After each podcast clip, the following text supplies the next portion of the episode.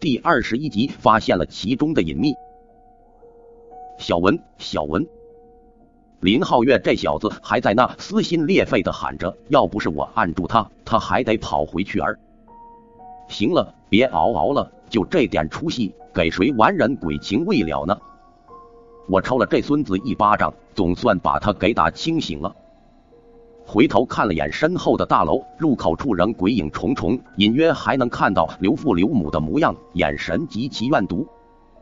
幸好他们还没法离开这栋大楼，不然整个小区都有可能成为一片死地。看了眼手机，这会时间是四点五十五，还差五分钟就五点了。我忽然想门口那保安叮嘱我的话，他叫我五点前一定要离开。难不成这小子知道些什么？这样一想，我便准备去找保安谈谈心。申哥，小文是好鬼，他还救了我们，我们不能这样抛下他，求求你去救救他吧。林皓月跟在我身后，用大拇指和食指轻轻捏着我一角，神情羞涩的说：“后来他告诉我，那是他第一次那么低声下气的求人，体验非常不一样，有点紧，还有点脏。”滚！我一把甩开他，头也不回的朝保安亭走去。能被女鬼给缠上，肯定是这小子平日里做了不少损害阳气的事儿，比如经常熬夜打游戏、作息颠倒，还有和五姑娘交流心得之类的。一路来到保安亭，刚提醒我时间，那小子这会儿正在里面听着 DJ，甩着头。听到我敲门声后，他脸上立即露出惊愕的神情。兄弟，你可以啊！居然让你给跑出来了，体验怎么样？是不是很刺激？他打开门，笑嘻嘻的对我道：“你果然知道里面有问题。”我紧紧皱着眉：“嗨，你肯定不是这一片地方的人。这个小区的十五栋啊，是附近出了名的鬼楼，曾经有好几个探险小队进去就再没活着出来过。里面的住户几年前就搬走了，根本没有住人。”可今天听你打听刘文的事儿，我就知道你是奔着十五洞去的。一开始还以为你也是来探险的，就没阻止。后面觉得你挺面善，才提醒你五点前一定要离开。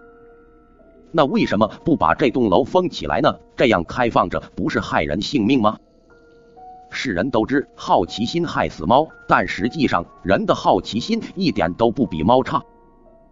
之前就有个憨批，仅是灯泡的说明书上写了不能将灯泡放进口中，他就真把灯泡塞进嘴里去了，就是因为好奇。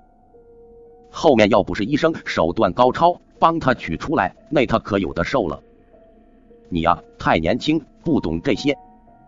小保安老气横秋的摇了摇头，道：“这个小区的老板花钱打通了关系，不让人封。”说是封了这一栋楼，闹鬼的消息传出去，那他小区其他楼还怎么卖？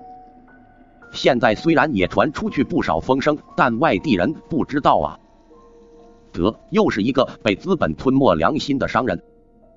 我没有心思计较这个，而是问那刘文到底是什么情况？这个故事可就有的说了。小保安端起茶杯，抿了口茶水，开始给我讲故事。五年前，刘文一家四口就住在十五栋四百零四号房间。那时候，他们还是一个幸福美满的家庭。只可惜世事无常，刘父经营的生意破产后，家里开始发生变故。他变得酗酒、豪赌，喜怒无常，更是怀疑刘母背着他找男人。有时候喝酒喝到凌晨三四点回到家，邻居还能听到家里传来打架和惨叫的声音。那时候小区里的人就担心会出事儿，没想到后面还真出事了。那是一个雨夜，小区里的人忽然听到一阵刺耳警铃。等他们站到窗户前往下一看时，才发现十五栋被警车包围了，有执法员抬着担架往外跑。担架上躺着谁？大家看不清，但能看到担架上盖的白布已经被血给染红了。后面才得到消息，刘文一家出事了。那一晚，刘父喝醉回家，没来由的就怀疑儿子不是他亲生的，拿起拖把棍对着儿子的脑袋就是一顿猛砸。刘母看到吓坏了，又因长期被刘父家暴，终于忍不住奋起反击。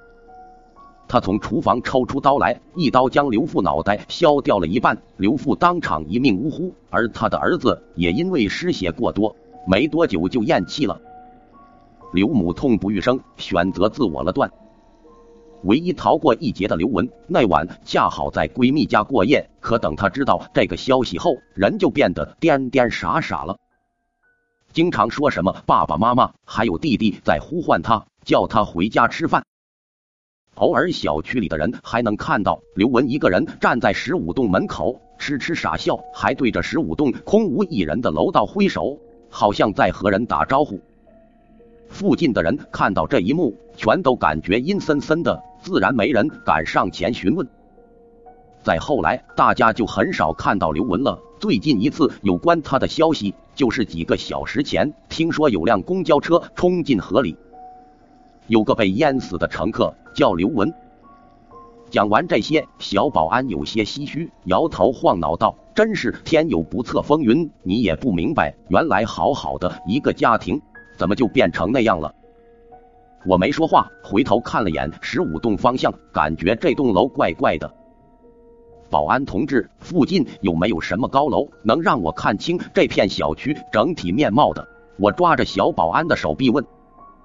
小保安微微一愣，指着不远处一栋百货大楼说：“那里吧，你爬到那个顶楼，应该就能看到全貌了。不过你去看这个干啥？好奇？”我摆了摆手，随便编了个借口。走吧，跟我一起去看看。我扯了把林皓月，示意他跟着我。看什么？林皓月有点提不起劲，耷拉着脑袋。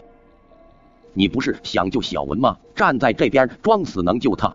我没好气说了一句。什么？林皓月顿时来了精神，恨不得抱着我大亲一口。我摇了摇头，满脸无奈。有这样一个智商欠费的堂弟，真是上辈子造的孽啊！虽然我和刘文不熟，但刚才确实成了他一份救命恩情，于情于理，我都不能不管他。跑到百货大楼顶层，我往小区十五栋方向一看，当时发现了其中隐秘。